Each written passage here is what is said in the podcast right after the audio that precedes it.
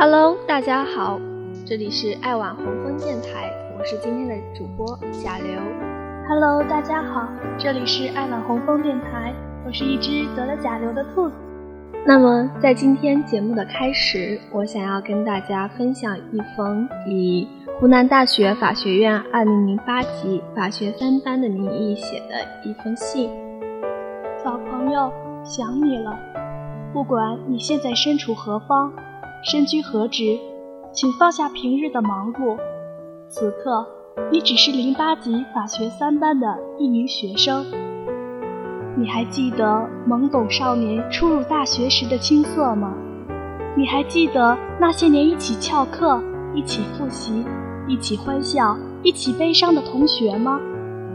你还记得各奔前程时的依依不舍吗？那些人，那些事，是否都深深珍藏于你内心深处，不曾忘记？我们时刻关注着你。我知道你也深深惦记着我们。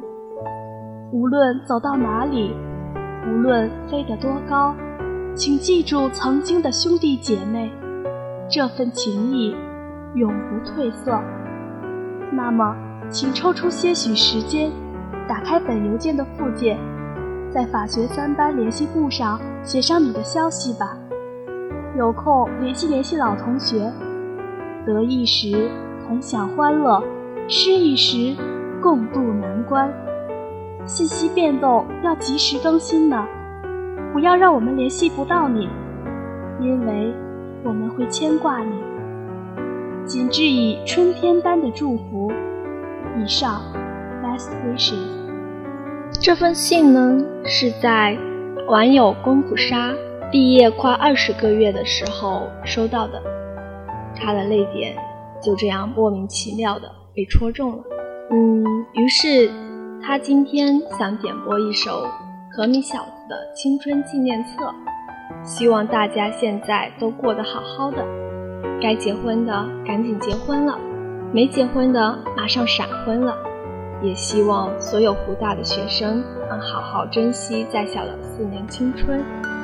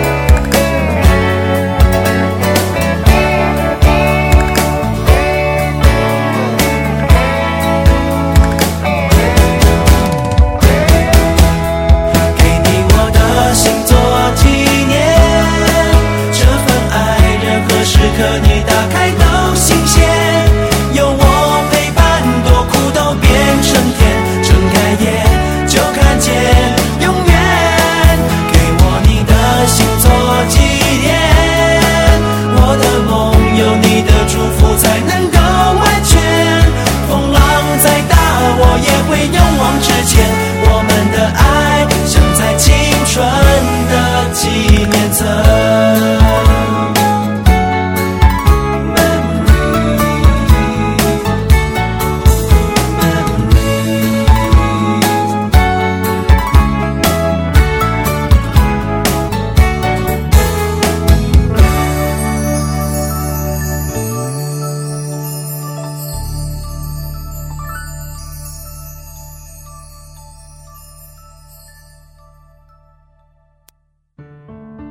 这周的天气可真是阴晴不定呢，这让贾流想起了同样阴晴不定的爱情。可是爱到底是什么呢？贾流不知道，有谁能知道吗？知乎上有一个很经典的问题，叫做“到底什么是爱？爱一个人到底什么感觉？”里面有很多很经典的回复，读起来都是很温暖的感觉。下面就让我和兔子两个人一条一条的念给你听。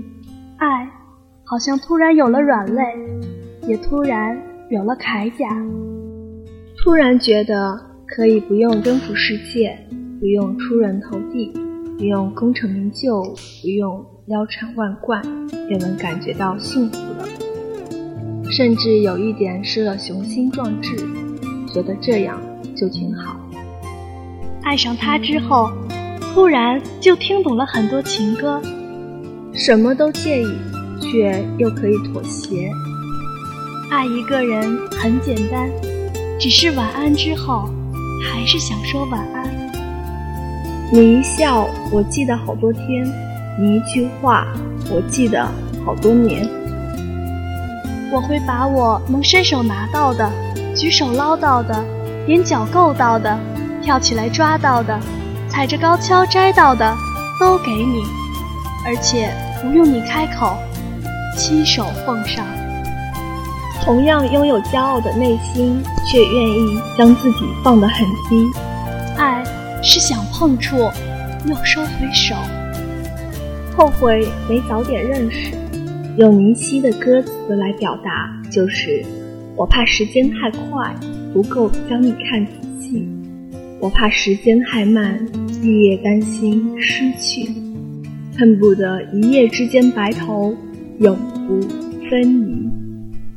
想到对方，心里像是会突然陷下去一块。爱一个人就是你让我生病，可你又是我的药。爱就是。独自去到一个美丽的地方，心想：如果你也在就好了。你跟他走在一起，眼里再也看不见别人。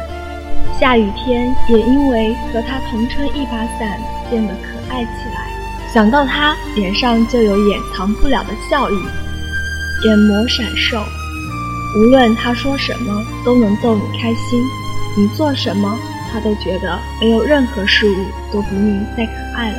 就像挪威的森林里，玉子和熊的那一段，总是觉得心中暖暖的，并且塞满甜蜜。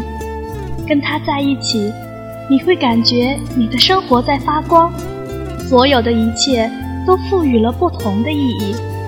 你不再觉得自己是一个人，哪怕是异地。逛街 solo 美食的时候，你脑海里浮现的第一个想法，会是下次要带他也来吃。遇见美景的时候，会想着他要是在就好了。你发生的事、遇见的事，开心的、不开心的，都会迫不及待地想与他分享。与他有关的所有事情，你都会特别留意，可以牺牲自己的时间，为他做任何事。这些答案都很温暖。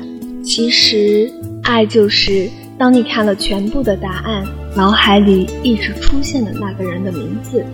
当看到别人描述的场景，一直把它对号入座。每个人对这个问题都有不一样的答案。那么，我们应该怎么样去爱呢？最近看了一本书，叫做《因为痛，所以叫青春》，里面他就写了一点关于爱情的东西，名字是《孩子，爱情的字典里没有真理》。他说。我写下了两篇相互矛盾的短文，一篇是教你全身心的去爱对方，另一篇却强调迷失自我的爱情是对己无益的。但我不认为两种观点形成了悖论。为什么？我在这里并不想给大家答案，因为在爱情的字典里没有真理，爱情是没有答案的，爱情有的只是体验。而体验是需要当事人自己去品味的，所以容我再多说一句话，我还是想说：大胆去爱吧，付出全部去爱吧，就像明天是世界末日。Love me like there's no tomorrow，这是皇后乐队的主唱费雷迪库莫里唱过的一首曲子。这首歌距离当下的年轻人恐怕有些遥远。但每当听到这首歌，我的心仍旧会忍不住激动起来，就像爱过今天，明天就迎来世界末日一样。我们能够如此刻骨铭心的相爱吗？现代人已经越来越不相信一见钟情。现如今，我所接触到的年轻人，在择偶时，总是掂量了又掂量。比较了又比较之后，才会放心地说一句：“这下应该不会亏到了吧？”即便是采访那些所谓一眼相中的情侣，他们的选择模式也并非是纯粹的一见钟情。首先，必须要满足全部的最低标准，而后才从这些过关斩将者中选择所谓的。一见钟情者，难道是我过于悲观的看待问题吗？可话说回来，如今的年轻人，就连挑选衣服也要一丝不苟，不希望被商家占得一丝便宜。选择异性对象就更要货比三家了。为了完成趋势分析，我收集了大量时下流行语。其中就有一个词叫“酱油男”，颇有意思。酱油男的意思是指与女性约会时一个劲儿的尝味道的男性。这种男人的脑海中有一部计算机，他们一边敲打着计算机，一边和女性分享爱情，从不肯吃一丁点儿亏。这种精明的爱情，想想都让人乏味。大家常说，如今的爱情怎么利己，怎么功于心计？也许这只不过是上岁数的长辈人主观臆断而已。但在我看来，这种现象在十年之前就已经有星星之火燎原之势了。也许在父辈们生活的年代，大家都很穷，境遇相近，也就没有所谓既得利益者一说。因此，在那个时代，超越社会阶层或学历的爱情并不稀奇。但在如今的社会，我们很少能够看到家境差异巨大的情侣在一起了。如今门当户对者居多，相比过去，更加放宽的条件变成了年龄，老少配、年长女配年幼男士的情侣开始随处可见。本以为婚恋公司对我这一代人的爱情是应有些陌生的。而看到婚恋公司做出的报告，更是让人觉得有些赤裸。例如，对最终步入婚姻的九百三十三对伴侣进行的调查结果显示，将对女性的印象分成五个等级时，每上升一个等级，男方的年薪就要上升三百二十四万韩币。根据这一报告，女性越漂亮。所嫁的老公收入越高，反过来，男性越能挣钱，娶到的老婆就越漂亮。虽然这种对应并不出乎人们意料，但容貌和年薪的交换比例居然用统计数字呈现在眼前，未免让人觉得有些凄凉。而这组数据还是出自2005年的报道，如果换作今天。恐怕每个等级要求将要更上一个档次。当今年轻人的结婚年龄越发向大龄化发展，甚至对于结婚嗤之以鼻的人也日益增多。至少二十岁出头乃至二十五岁之前的恋爱者就觉得自己距离婚姻还很遥远。这样的恋爱观是一种自我矛盾的逻辑。明明没有将结婚放在心上，可总是试图找门当户对的类型。当然，从多种层面考虑，与有共同点较多的对象交往好处颇多，不仅可以减少经济和文化层面上的差异，还可以在兴趣方面产生较多交集，减少了磨合的时间。况且，对于父母来讲，选择门当户对者更显体面，但即便有种种看似正确的理由，我也觉得，如今的爱情就像购物或者交易一样，越来越没了爱情本身的味道。爱情难道不应该是充满激情的化学反应？为何变得如此乏味？我提出的以下问题。你大可当做我与你之间的秘密，认真的去想一想。你可以不考虑世俗的一切束缚，哪怕明天是世界末日也好，去轰轰烈烈的爱一回吗？对方拥有的能够补充你内心空虚的巨大魅力，你能仅凭这一点便无怨无悔的去爱对方吗？我想说。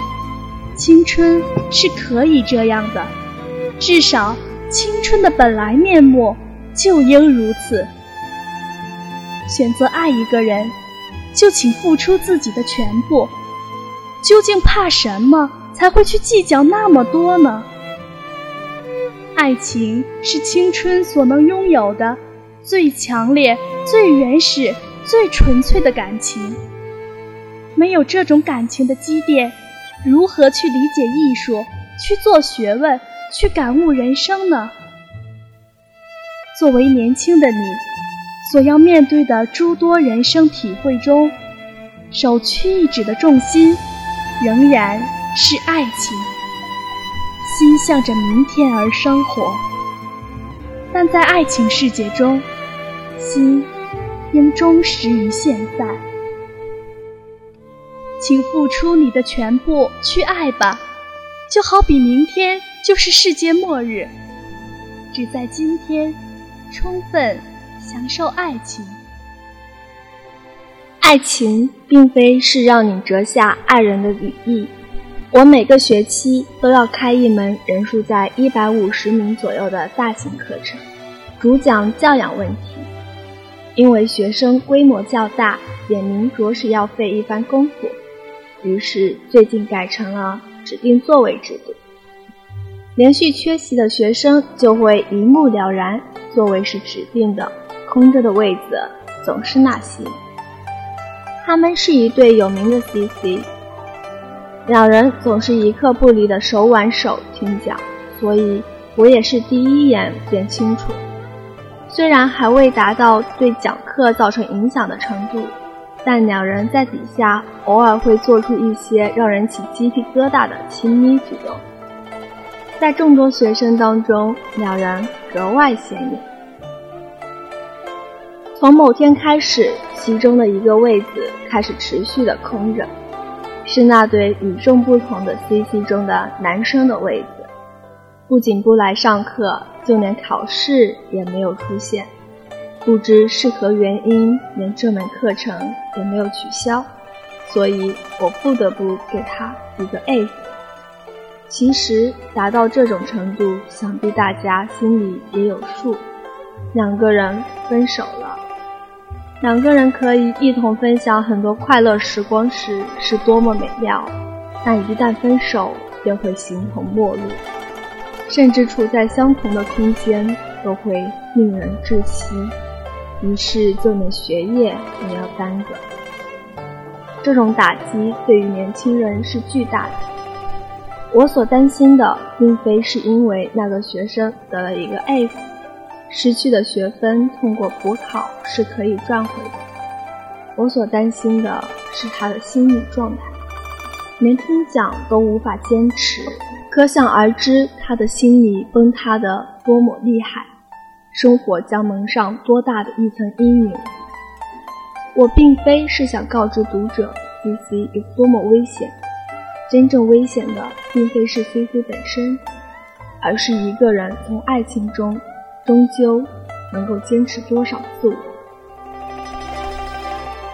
很多人一旦开始恋爱，便会将自己的朋友、兴趣、学业、死党等一切生活全盘抛弃，全身心投入，将自己的一切精力专注在恋情上。当然。书本中完美的爱情意味着将自己的一切交给对方，但问题在于，这种百分百的投入很容易使人忘记自我，甚至失去自我。事实上，爱情就像带刺的玫瑰，美妙的背后也蕴藏着危险。爱情并非是让你折下爱人的羽翼，让爱人永世守在你身旁。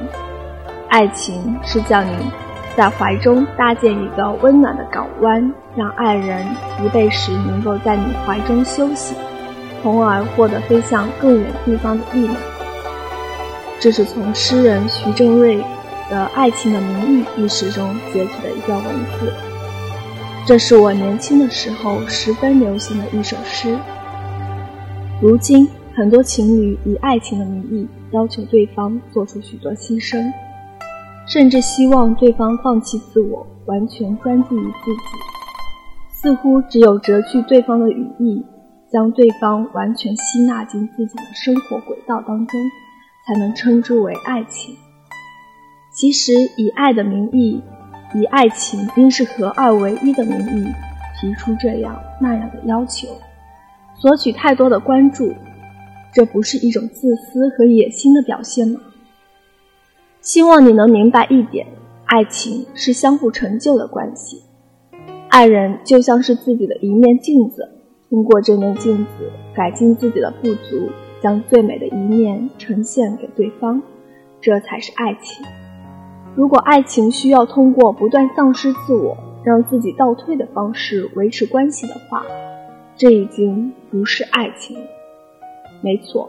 很多时候，我们嘴上说着全是爱对方的话，但实际上真正的爱的却是处于浪漫恋爱状态中的自己，陶醉于自己爱着的状态。请冷静询问你的爱人，心中的真正所爱是您还是他自己？也请你问问自己，心中所爱是眼前的爱人，还是你自己？如果答案是自己，那么这就不是爱情。成就对方的同时，成就自己，这才是爱情的真谛。如果做不到这一点，你就不需要爱情之类的东西了。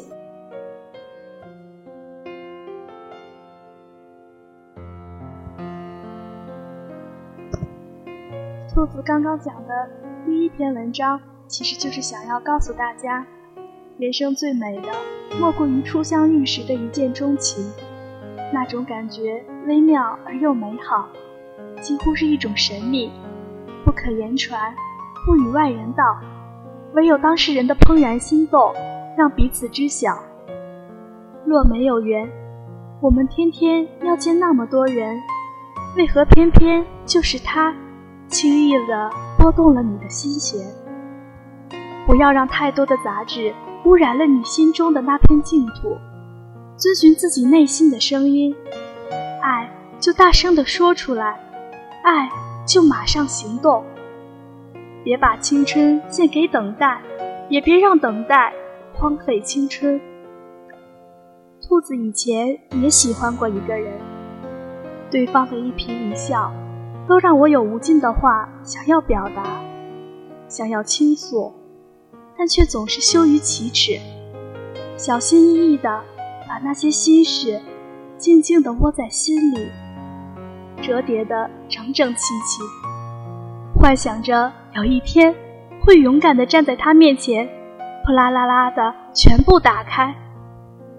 等啊等啊，最终这些情愫就像一粒种子，种在了晒不到太阳又缺乏雨露的泥土里，只能腐烂在密不透风的土壤中。我们都太喜欢等，固执的相信。等待永远没有错，美好的岁月就这样一日又一日的被等待消耗掉。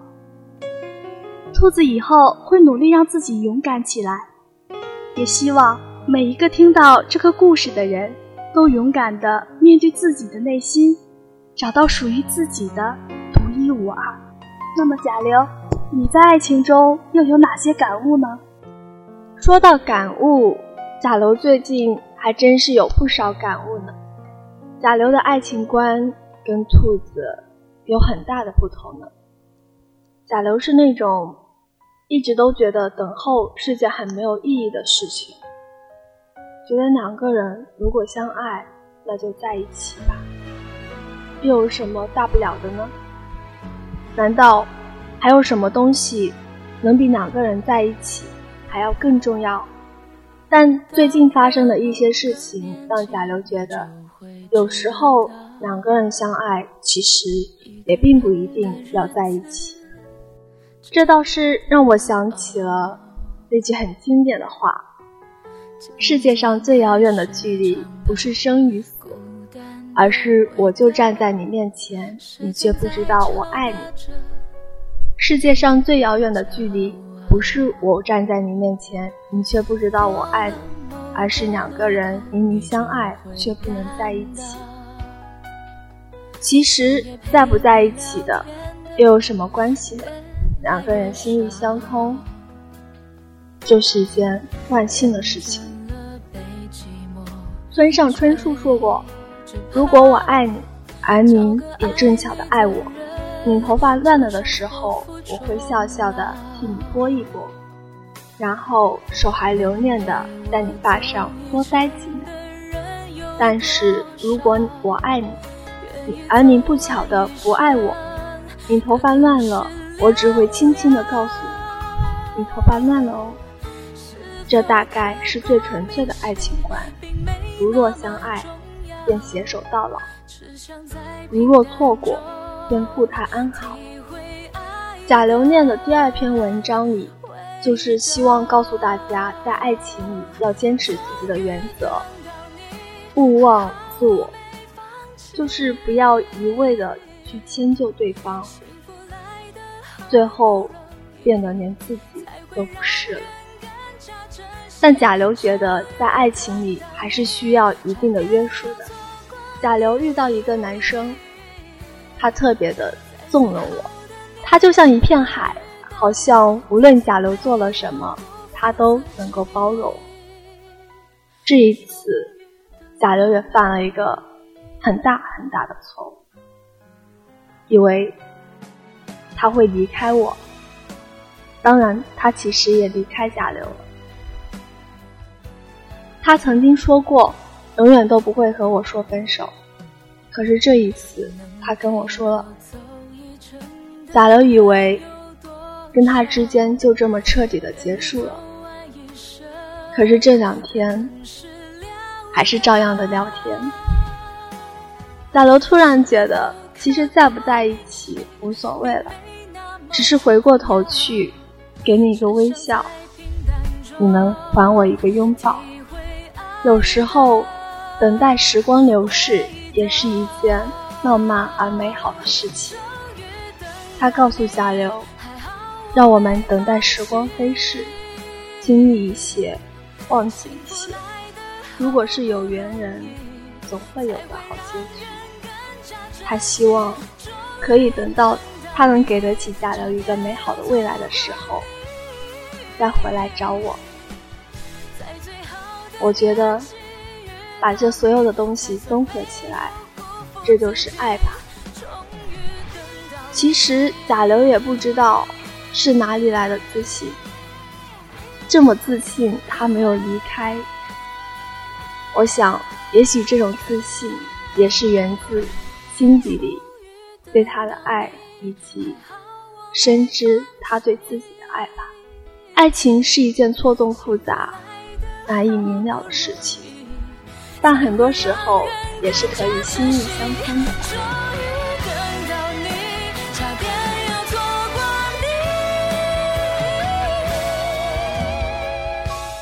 缘起缘灭，缘浓缘淡，不是我们能够控制的。我们能做到的，就是在有缘相会的时候，好好珍惜那短暂的时光。最后。就让我们在那首经典的《Love Me Like There's No Tomorrow》的旋律声中结束今天的这期节目。最后，感谢收听第四期爱晚红枫电台。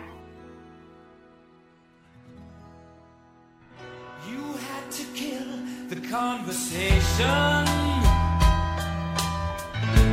always had the upper hand